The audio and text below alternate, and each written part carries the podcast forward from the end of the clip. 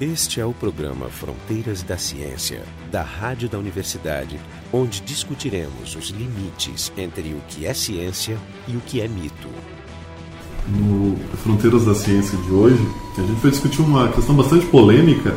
Eu vou enunciar ela com a seguinte né, questão que é: existem mesmo doenças psiquiátricas? Então, para discutir hoje, a Gisele Manfro, ela é médica no Departamento de Psiquiatria e Medicina Legal da URGS. O Renato Flores, que é geneticista e médico do Departamento de Genética da URGS. O Jorge Kilfeld, da Biofísica. E o Marco de Arte da Física. Então, essa discussão de se existem ou não doenças psiquiátricas de fato, ela foi levantada em abril agora, de 2013, por um, algo como um manifesto de 12 páginas da Sociedade Inglesa ou Britânica de Psicologia. Na verdade, ela tem uma seção chamada Divisão de Psicologia Clínica e eles eh, lançaram esse manifesto que deu muita polêmica. E o, vamos dizer, o abstract, o, o resumo do manifesto é assim: ó, o DCP, né, a Divisão de Psicologia Clínica, é de opinião de que é oportuno e adequado afirmar publicamente que o atual sistema de classificação, conforme descrito no DSM e ICD, que são essas classificações de doenças psiquiátricas, em relação aos diagnósticos psiquiátricos funcionais, tem limitações conceituais e empíricas significativas. Consequentemente, há uma necessidade de mudança de paradigma, não gosto da frase, né? em relação às experiências que esses diagnósticos se referem, para um sistema conceitual que já não se baseia em modelo de doença. É meio complexo, mas eles enunciam no começo desse manifesto vários pontos. Ele, por exemplo, um deles é que a interpretação apresentada ela é apresentada como um fato objetivo, quando na verdade não é. Que existem limitações na validade e na confiabilidade. Existe que ter uma ênfase biológica, e aí vocês vão ter que discutir. Tem um ponto interessante que diz assim: existe uma descontextualização. O diagnóstico psiquiátrico obscurece as ligações entre as experiências das pessoas, seu sofrimento, comportamento, seu contexto histórico, social, cultural e familiar. E tem uma tendência, isso é um, um outro, uma outra afirmação bem poderosa, assim, bem pesada, dizer existe uma tendência etnocêntrica nessas classificações. O diagnóstico psiquiátrico é incorporado em uma visão de mundo ocidental. E assim vai. E depois tem outras questões que dizem, ah, essas, a denominação de doença e transtorno causa muita discriminação, muita estigmatização que pode fazer, pode mudar a vida do paciente. Você tá, tu tem esse transtorno e assim por diante. Então, esse, essas, vamos dizer que é o esqueleto desse, desse tal do manifesto. Importante dizer, talvez, que é preparatório, uh, ele foi feito planejadamente para acontecer um mês antes do lançamento do DSM-5, né, que é o, o diagnóstico, né, esse é o documento onde estão especificadas essas patologias. Então foi uma jogada ensaiada nesse sentido. Outros pequenos pontos que eles, que eles indicam, por exemplo, ele chega a dizer que não existe transtorno bipolar, que não existe esquizofrenia, né? coisas desse tipo. Eu acho muito complicado, porque na hora, na vida real, na hora que a gente tem que atender as pessoas, é um negócio difícil. Eu preciso ter alguma coisa para oferecer. Eu concordo que a, em função do meu ambulatório na URGS, que atende basicamente pessoas de baixo nível socioeconômico, que a vida é muito pesada para as pessoas pobres. Bom, a vida é muito pesada e o ambiente meio que produz danos na mente dessas pessoas, mas se eu botar essas pessoas numa máquina de ressonância nuclear magnética funcional, eu vou ver o que o dano ambiental fez no cérebro delas. Nesse sentido, alegar que a esquizofrenia é um construto, bota o cara na máquina de ressonância nuclear magnética funcional e vai ver se tu não acha alteração no cérebro dele. Essa alteração hoje em dia é, pode dizer, pode diagnosticar por ressonância que é Pode, exatamente. Mas assim, de fato, o que, que é que eu, enquanto médico, que tenho que diminuir o sofrimento sofrimento vou fazer? Quando essas pessoas vêm massacradas pela vida, se eu não puder oferecer psicoterapia, mas além de psicoterapia que vai levar algum tempo para produzir efeito, porque na psicoterapia eu vou tentar instrumentalizar essa pessoa para lidar melhor com o sofrimento e com a adversidade, ah, mas um antidepressivo, uma fluoxetina, uma sertralina ou alguma outra coisa assim, vai diminuir também o sofrimento dela, num certo sentido, então. É, o ambiente produziu sofrimento nessa pessoa, mas eu posso ajudá-la a sofrer menos com um medicamento. Eu estaria sendo errado, eu estaria assim sendo medicalizando um problema social e não deveria dar um antidepressivo. É, essa é essa... muito interessante, medicalizar o sofrimento, a tristeza. Né? É, e não dar uma fluoxetina ou uma sertralina para essa pessoa e deixá-la sofrendo mais? Que Qual é o meu papel enquanto médico? Não é diminuir o sofrimento das pessoas? O que, que a fluoxetina e a centralina fazem? Elas são, ah, elas são antidepressivos. Elas são inibidores, tecnicamente são inibidores de recaptação da serotonina, vão aumentar o nível de serotonina no cérebro e a serotonina é o neurotransmissor que produz bem-estar e sensação de felicidade. Me corrija, Gisele Manfro. Bom, obrigada. Não acho, não tenho correção nesse sentido, mas o que eu acho que a gente, antes de falar da medicalização, a gente podia falar da conceitualização do que, que seria um diagnóstico psiquiátrico para depois a gente pensar como é que seriam os diferentes marcos teóricos de como é que nós trataríamos ele.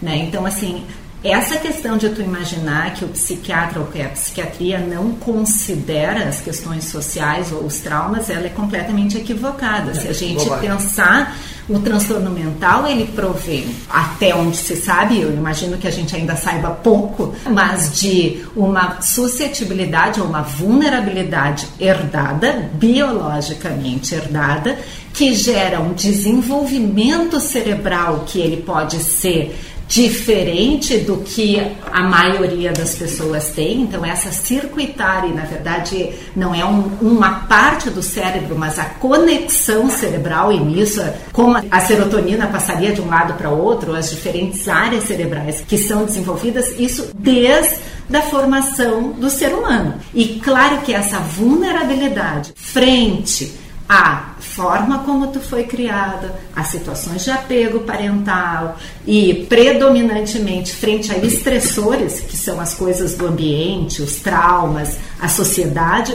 vai fazer com que desenvolva o que hoje a gente chama de doença psiquiátrica, que são sintomas agrupados. E o que a gente às vezes tem, e na maior parte tem que fazer, como o professor Renato disse, é tratar o sintoma que está gerando um sofrimento e que está tornando a pessoa disfuncional. É, o balizador seria, digamos, a existência de, de sofrimento real, expresso, reclamado, e, digamos, o trabalho de minimizar ele. Mas o debate pode passar também, porque essa é uma via para a redução do, digamos, do, do sofrimento existente. E a questão é, e, e não existem outras ou seja, no caso foram mencionadas as duas principais, que seria o tratamento que são complementares, que é o tratamento psicoterápico, que daria para tentar resumir em terapias da fala, mas é um pouco mais amplo do que isso, seria terapias da interação, vamos dizer assim, porque aí tu pode abrigar também terapias como bichoterapia e coisas menos ortodoxas, e o tratamento clínico baseado na sintomatologia, na farmacologia. Só que eu ele sozinho para conta, às vezes, da dimensão dos problemas reais das pessoas. eu agregaria uma outra coisa, uma mudança social que produzisse um ambiente menos estressante. É, um ambiente saudável porque nós temos uma sociedade doente. Né? Exatamente. Então, quem sabe uma revolução socialista ou alguma coisa é. nesse sentido, em que minimizasse essa parcela da população que é massacrada socioeconomicamente, nós iríamos reduzir, sem dúvida. Então, eu diria assim: ó, farmacoterapia, psicoterapia e uma mudança social relevante que não produzisse uma classe de pessoas né, esmigalhada pela pressão capitalista e pelo sofrimento de ser pobre. Agora, eu, vocês que têm experiência na área, pode-se dizer que existe abuso de uso de medicamentos de controle na sociedade? Assim? Você pode dizer isso, que está se abusando antidepressivos, que está se abusando ansiolíticos? Mas qual é o teu critério de abusando? Não, eu perguntando. Então, se tu está ansioso, toma um ansiolítico, se tu está infeliz, em vez de, o que é mais fácil? Eu resolver o teu problema social ou te dar um comprimido? Pô, é te dar um comprimido, meu. É muito mais prático. Então, e aí eu te pergunto. Mas é um, é um paliativo, né? A, a felicidade é química. É, vocês não estão vendo, aí vocês não estão vendo, mas o Renato está com uma camisa de um azul muito bonito, né, que diz que a felicidade é química. É, pode ser. É, acho que a gente tem que pensar. Tem algumas coisas que nós estamos discutindo aqui, que o que a gente tem em psiquiatria até o momento foi uma classificação feita a partir de um agrupamento de sintomas e que a gente denominou, porque as classificações são sim importantes, porque a gente precisa ter evidência de como nós vamos tratar. Não, e a única forma de ter evidência científica de qual é a melhor forma de tratar é que as pessoas que tratam falem da mesma sintomatologia em algum momento. Tem, Senão, tem, tem, a gente nunca trataria. Comum, né? é, a gente nunca trataria qualquer outra doença médica também, se os médicos não se juntassem para falar sobre a mesma coisa. Então, nesse sentido, a classificação, sim, ela é importante porque ela nos capacita a estudar e a trabalhar a melhor forma de adequar o tratamento para esta pessoa. E o que a gente, na verdade, vê é, vamos dizer assim, a parte de cima dessa disfunção que ela pode ser uma disfunção da mente, uma disfunção do comportamento ou uma disfunção do cérebro. Vamos pensar nesse sentido, mas a gente não sabe. O que a gente sabe e o que a gente vê são sintomas tristeza, depressão, um pensamento alterado, ansiedade, uma alucinação, uma desagregação de pensamento, uma ideia delirante. E são essas coisas que a gente vê e que a gente tenta entender a partir do momento que ela já aconteceu, o que que gerou ela. Esse é o grande problema da psiquiatria, a gente não faz prevenção assim. Esse é um problema, porque a gente só trataria o que já está estabelecido, que a gente não sabe como que estabeleceu. Prevenção, se existir algum, é o meio, como a E que a gente. E, ou sim, ou não, ou é. não só isso, porque tem Boa outras parte, causas, é, né? Sim. Agora, o que tem é que a possibilidade de medicar pessoas que estão num sofrimento exagerado e torná-las funcional mesmo que o nosso meio seja disfuncional, nós temos que pensar a melhor forma de fazer isso. E com certeza a medicação é uma das boas coisas. Vocês falaram na questão se nós estamos medicando demais. Não vocês. É, eu, eu vou, sei que vocês não estão. Não, eu vocês eu, eu vou geral, depois. Assim, não, né? eu, se, se, existe uma perspectiva, na verdade é uma... Uma, uma perspectiva disso. Uma, é, uma, é, se, se existe uma percepção grandes... que existe isso. Um, volta e meia se diz, ah, nos Estados Unidos está se usando muito antidepressivo. Tá, mas, vamos, mas vamos pensar assim, nós temos uma possibilidade de discutir isso. Vamos falar de um transtorno que tem sido muito comentado agora, déficit atenção e hiperatividade em crianças, por exemplo. Todo mundo diz que essas crianças estão sendo medicadas demais. Nós podemos falar isso no meio acadêmico, onde a maior parte da população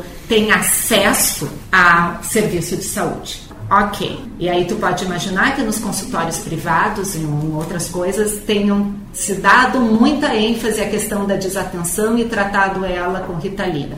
Agora, no sistema público, o que tem de escolas com criança com evasão escolar, que não termina o colégio, que se envolve em droga e que acaba sendo na sociedade um peso e não podendo contribuir, produzir, trabalhar, viver bem, porque teve déficit de atenção que não foi medicada, que não foi tratada. Mas será que é só o déficit de atenção? Eu, não, não, problema aí, talvez seja uma super simplificação, né? Alguns casos talvez, mas será que todos? Tá, mas eu, acho Mas nós não estamos falando é, de é uma, nós estamos falando de que existe uma boa parte da evasão escolar ela é decorrente da incapacidade da, da criança sentar, de sentar na tá, sala tá, e olha, olha, olha o fenômeno esses números, eu acho que os números existem, mas eu não sei se são conhecidos. Olha o fenômeno social. Nossa cultura tomou uma decisão em relação ao comportamento infantil que é senta e olha para o professor. Em tribo de índio não tem problema de hiperatividade e déficit de atenção. O índio é criado solto. Mas, para ter sucesso na nossa sociedade, na nossa cultura, tem que passar pelo menos 15 anos estudando. Então a regra é: senta, isso é uma decisão social, senta e olha para o prof. Quem não sentar e olhar para o prof está disfuncional e cai nessa categoria. Aí quer dizer assim: ah, você está medicando então uma, um problema que é social. E aí eu pergunto assim: se fosse o seu filho e que você quisesse que ele fosse um fracassado acadêmico, você vai dar ritalina para ele? Então, isso é uma decisão que a nossa cultura tomou e tem que assumir que tomou. Criança senta na escola e olha para o prof e faz o que tem que fazer. Senão, como é que vai chegar a ser nosso aluno na URGS? sentar e olhar para o prof. Pronto, acabou. Você não vai tomar retalina. Eu não sei se seria tão simples a coisa, mas na verdade, é, sim, o sistema, de, se sistema, de, sistema de ensino, de fato, ele, isso o Paulo Freire e vários outros desvendaram claramente. Ele é um sistema que tem, sobretudo, ele é um treinamento para disciplina, e obediência à hierarquia e a se acostumar a fazer coisas aborrecidas durante muito tempo, que é um treinamento para a vida futura como um trabalhador, operário e tudo mais. Isso está implícito, mas não é declarado. Ainda em cima disso, tu conseguindo ensinar coisas, colocar conteúdos adequados da forma melhor, aí é lucro. Mas normalmente, se ele cumprir a parte de disciplina, treinamento e adestramento para o uso do tempo, já resolve. Tá, isso não chega a ser uma novidade. Agora, exatamente, resolver isso quimicamente acrescenta um, um, a um erro social que, que, que, é questionado e que se tenta reverter em certos aspectos, com certas mudanças na educação, que é assunto para outro debate, porque há assim, ciência disso e preocupação com isso, colocando um novo problema em cima, que aí eu vou discordar antes do que falou a Gisele, ela disse que a medicalização é uma coisa boa, é, quando a gente fala medicalização, eu estou pensando em outra coisa, estou pensando no excesso da medicalização. Mas eu não disse que é uma coisa boa, eu que, disse que a gente tem que cuidar, porque nós estamos falando num excesso de medicalização Sim. Mas quando tem muitas pessoas desfavorecidas que não têm nem o acesso à medicação que poderia eventualmente ajudá-las em várias coisas. Eu concordo, mas são dois problemas diferentes. Vamos pensar assim, ó, se tu tem uma turma, como acontece nos Estados Unidos e até algumas escolas no Brasil, que tem 60% das crianças tomando Ritalina numa turma, numa sala. Nós estamos falando de uma doença que é mais prevalente que a maior parte das doenças, tem, se é que é uma doença. Então, há claramente uma combinação de superdiagnóstico e supermedicação, 60% é demais. 10% não sei se é tanto, mas talvez fosse mais próximo à estatística do que seria um diagnóstico adequado de hiperatividade. Mas 60 já sou outra coisa. Agrega-se a isso o fato de na cultura popular, então as pessoas ficam sabendo, descobrem as vantagens de tomar ritalina, que ajuda a concentrar e tal. E existe o mercado negro do medicamento, tem gente tomando sem receita, ou então tem pessoas que conseguem receituários com colegas menos éticos que dão o rancho. São vários problemas misturados. Não vamos discutir a parte, digamos, mas ela existe. Então, assim, ó, como é que chega a ser numa, numa turma, por exemplo, eu tenho na, na minha escola, na escola da minha filha, colegas, vários colegas, meninas de, de 15, 16 anos tomando antidepressivo que claramente eu conhecendo não entendo ah, muito bem. Essa é a questão do preconceito em relação à doença mental. Qual é a medicação mais prescrita? Não é nenhum fármaco psiquiátrico, é estatina, que diminui o colesterol. O que, que nós temos? Nós temos uma sociedade perversa que, to come gordura, por sim. exemplo, que aumenta o colesterol. Mas sim, ninguém briga, ninguém briga que estatina está sendo muito prescrito, porque as pessoas estão prevenindo o quê? Uhum. Prevenindo que essas pessoas morram Sim. de algo. Então, não, não é uma coisa, não é a mesma coisa. Não, não Jorge, é mas quando a gente fala assim, tem um excesso de medicação uhum. por uma coisa que a sociedade é perversa ou a educação é perversa, eu vou te dizer, a nossa comida é perversa, que aumenta o nosso colesterol em quem? Em todo mundo? Não, em pessoas que têm uma vulnerabilidade, uma história familiar para ter colesterol aumentado. Uhum. Então, o que, que eu acho? talvez o sistema público de educação, por exemplo, no caso da, do metilfenidato e da déficit de atenção, ele não seja adequado para essas crianças, ele é uhum. adequado para outras crianças. Só que esse é o sistema que se tem. E essas crianças, de alguma forma, elas vão ter que se adequar a isso ou não, ou nós vamos mudar Sim, todo o resto. Agora, doença médica a gente acredita que existe. Doença claro existe, psiquiátrica a gente acredita que não exista, porque é, ela é toda hum, formada é. pelo meio. Ah, eu queria comentar. Eu estou comentando coisa à margem do debate esse que iniciou a discussão, eu não estou de acordo com o teor desse manifesto, mas que ele levanta a bola do problema, ele, ele levanta e é um problema real. Eu quero voltar à história da Ritalina. Ritalina, o metilfenidato, é um medicamento muito interessante, é um fármaco muito interessante, porque ele ajuda a focar a atenção em qualquer pessoa. Exato. Então, o que pessoal usa para estudar. É. Os estudantes usam para estudar. Eu, eu, fico muito constrangido na URGS quando eu sou abordado por um aluno e diz assim, professor, pode me conseguir uma receita de Ritalina? Eu tenho porque... uma prova amanhã. Não, porque eu tenho o exame do mestrado, eu, porque eu tenho que defender tese, eu tenho estou no final de preparar minha monografia. Eles estão usando em massa. É, e eu fico, tenho que dizer, olha querido, na verdade eu não vou te dar uma receita para esse uso, porque eu acho que esse uso não é um uso adequado. E eu fico a minha preocupação é assim, será que no futuro todo mundo não vai tomar Ritalina para melhorar o desempenho? Então a Ritalina, o metilfenidato, por exemplo, tá vai vir no café com leite das crianças nas escolas para todo mundo focar melhor a atenção e ter um desempenho cognitivo melhor. Então é assustador você ter um fármaco com esse potencial de melhorar o desempenho cognitivo e vai ser usado por quê? E aí eu tenho uma outra pergunta assim, ó, tem um gene já localizado que aumenta a inteligência em torno de 10%. E aí o que eu pergunto nas minhas aulas de genética é assim, você enfiaria um gene desses no seu filho para melhorar o desempenho cognitivo dele? Aí os meus alunos todos dizem assim, não, de maneira nenhuma. Aí a pergunta que eu faço na sequência é, e se os seus vizinhos todos estiverem botando gene nos filhos dele, você vai ser o único a ter um filho naturalmente burro? Essa, essa é, uma, é uma formulação quase quase um tanto falaciosa da forma como foi colocada. Eu não concordo. Na então, verdade, não é, não é tão simples. Critica, Estou tentando, estou tentando colocar. Vamos voltar atrás. Né? Foi mencionado, e isso é importante. Classificações são importantes. Na verdade, isso é a base do pensamento ocidental que vem dos gregos. Que é a, raciocinar, usar a razão, é decompor as partes de uma ideia e recompô-las, entendê-las, compreendê-las. Então, a análise, a classificação, a sistematização é essencial no pensamento racional. E isso é o que se faz. Ela é fundamental para o pensamento racional, mas ela também comporta, como qualquer coisa, pode ser ser usada ou abusada, pode ser excessiva. Vamos ver um pouco mais recentemente. O que são consideradas doenças são descobertas que foram sendo dadas ao longo dos anos, algumas meio óbvias, doenças conhecidas desde sempre, e outras que vão se compreendendo detalhadamente depois, como por exemplo Asperger e outras variedades de autismo, né, ah, do espectro. Que agora é, Asperger sumiu, cara, não tem mais Asperger. Nesse catálogo, porque não no CID, não vamos esquecer que existe o catálogo da Organização Mundial da Saúde. Esse é o, é o programa Fronteiras da Ciência, a gente está discutindo essa polêmica entre o pessoal da psicologia o pessoal da psiquiatria no Reino Unido, né, mas a gente está tentando trazer essa discussão aqui para a mesa, e o nosso site é o frontedaciencia.urgs.br. O DSM é o mais popular e conhecido. Alguém diga o que é DSM para o Como é que é o nome? A sigla mesmo? Manual Estatístico das Doenças Mentais. Os diagnósticos, os transtornos mentais. Isso. Ele é produzido pela Associação Psiquiátrica Americana e é muito popular, mas ele não é o único. Tá, mas olha, vamos também um sítio da... Ele classifica todas as doenças. Tá, mas não é exatamente igual. Internacional das doenças. É muito parecido. muito parecido, mas eles dialogam, mas ele não é. Como é que funciona? Então, vê se não é isso, Gisele. Você abre o manual e lá diz assim: doença ou transtorno tal.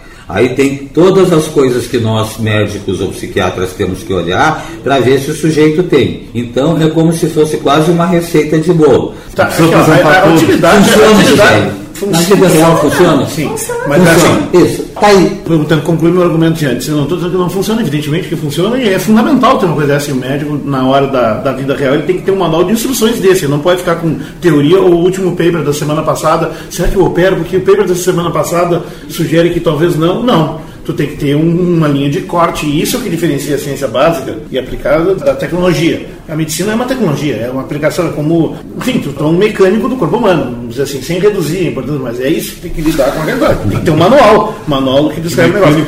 Mas vamos dizer assim, ó, doenças são descobertas e são conceitos são inventados de uma doença que se achava antes, se descobre que ela, na verdade, é composta por uma família de outras, e as coisas vão se diversificando e complexificando. Nós vamos ter algumas doenças aparecem, são usadas um tempo, depois desaparecem. Agora, vamos algumas patologias foram construídas que podem ser questionadas. A mais famosa delas é a halitose. Sei que não é da mesma importância. Mas não existe a doença halitose, mau hálito biológico. Ele foi criado como uma campanha publicitária no início do século XX para vender, enfim, um tipo de um remédio desses para corrigir o hálito, que aliás eu também uso porque eu não gosto do mau hálito. Aliás, a nossa sociedade não gosta do mau hálito. Mas até aquela época o mau hálito não era um problema percebido como um problema. Assim como algumas culturas o banho não é percebido como uma necessidade. Mas claro, obviamente eu acho um, um, um progresso pessoalmente, mas eu estou vivendo nessa cultura, é difícil separar. Mas tu cria um termo técnico, halitose, sugere que é uma patologia, uma doença. Se é uma doença, tem que procurar uma cura. Eu acho que eu citei a última vez o tal da disritmia. A disritmia que foi para mal, mas isso era um conceito mais amplo que. O que, que era a disritmia? A disritmia é o déficit de atenção. É, evoluiu e virou transtorno de déficit de atenção. Mas era detectável por EEG, porque antes se dizia, olhava o. Porque era um desenvolvimento que não seguia a curva de Gauss. Ele, a criança tinha um desenvolvimento era fora da curva, ele era atrasado numa série de coisas que é o que o, a criança com transtorno de déficit de atenção e hiperatividade tem. Ele tem um atraso em relação aos colegas numa série de coisas e isso tem estudo no cérebro mostrando como é que o cérebro em desenvolvimento se dá numa criança que vai desenvolver déficit de atenção, mas que não vai. Então o desligamento não desapareceu, evoluiu isso. Tem não, outro mudou. nome. Agora, a litose continua fora do DSM, o outro não estaria, porque não, não é, é seria metabólica. Mas assim, mas assim, a outra doença que está do 2 é a síndrome da disfunção erétil erétil. Esse nome já transforma numa padosta de comentar. Não, mas, mas vamos, vamos, vamos comentar isso. Vamos comentar. Evidentemente que existe disfunção erétil, alguns casos, isso aí tem várias razões, mas a síndrome de disfunção erétil passou a ser um guarda-chuva para todo e qualquer problema, advindo inclusive da própria idade. Cultura aceitável, normalmente, as pessoas aceitavam culturalmente, normalmente, que é natural com o envelhecimento, tu tem uma diminuição da potência e tal, que passou a ser uma patologia e agora é visto como um problema e tem o um medicamento, e tem o remedinho azul, e tem a solução. Então, é aí que entra o debate da medicalização. Mas às vezes assim, não é só o remédio azul. Às vezes sei não, é. pode dizer que a disfunção erétil, a síndrome da disfunção erétil, ela tem uma causa que ela é emocional. E aí tu vai tratar o conflito de qualquer forma, algo tu precisa fazer. Eu não, não sei porque a gente briga se isso vai ser remédio, ou se isso vai ah, ser psicoterapia, por quê? ou por se isso vai ser aconselhamento. O que acontece é que a gente precisa de um nome, talvez aqui no Brasil não, mas né, em outros lugares que o seguro de saúde cobre tudo, tu precisa dar nome para as coisas para que o seguro cubra. Seja medicamento, seja psicoterapia, tá, mas aí seja é aconselhamento. Então, e se tiver nomes muito amplos e vagos, como exemplo síndrome, desordem ou é, transtorno de ajustamento, de ajuste. sistema português é isso? Transtorno de ajustamento com humor depressivo, com humor ansioso. É, com... Eles têm vários subtipos, está no DSM, né? Isso. Mas é uma, é uma categoria, eu acho a categoria mais questionável que tem no DSM, porque se botar lá, por exemplo, qualquer rebelde que foi numa passeata no, junho, no mês de junho, pode ser enquadrado lá porque está insatisfeito com algo, então ele tem Não, que tomar mas um tem que remedinho. ter. Mas não é. E o transtorno de ajustamento, inclusive, é uma das coisas de- das quais não existe evidência para ser tratado medicamentosamente. Não, então é. a gente tem que cuidar que Tem o nome não necessariamente quer dizer que a pessoa tem que ser tratada com medicação. O que, que quer dizer? Se a pessoa tem um transtorno de ajustamento com humor depressivo, ansioso ou de conduta, significa que, em função de um estressor, em função de algo que ela está se ajustando, ela mudou o comportamento ou o afeto ou a emoção que ela tinha. E que talvez, se isso gerar um sofrimento, ela possa precisar ou não, dependendo do desejo dela Não, ou da correto, eu acho que de ajuda. Perdeu um emprego.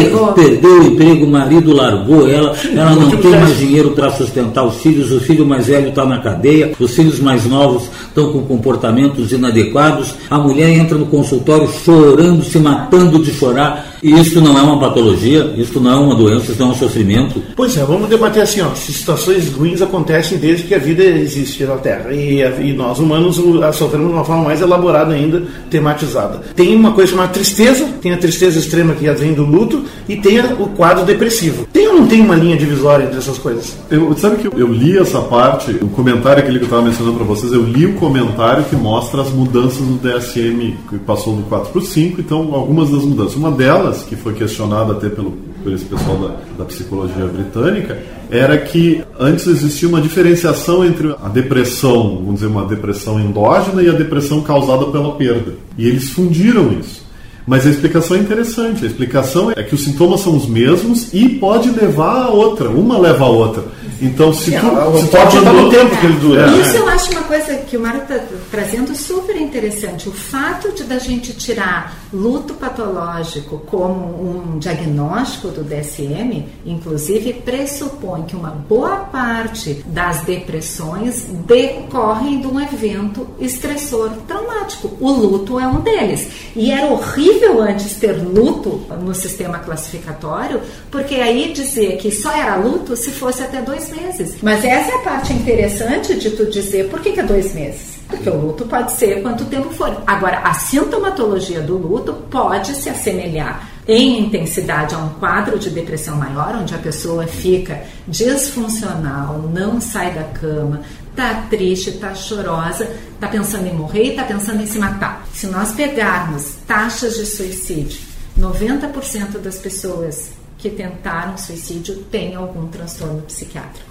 A questão é que isso é um problema de saúde importante, porque a pessoa se mata. A família sofre barbaramente com essa decisão, seja ela boa ou ruim. Até porque existe o estigma social e tudo mais, E né? o pior disso, se a gente não puder olhar isso objetivamente como uma possibilidade de tratamento, como tem sido feito em função de muitas vezes essas discussões preconceituosas, todos os índices de desfechos desfavoráveis para todas as doenças diminuíram. As pessoas morrem muito menos de leucemia, as pessoas morrem muito menos de infarto, mas as pessoas seguem morrendo de suicídio.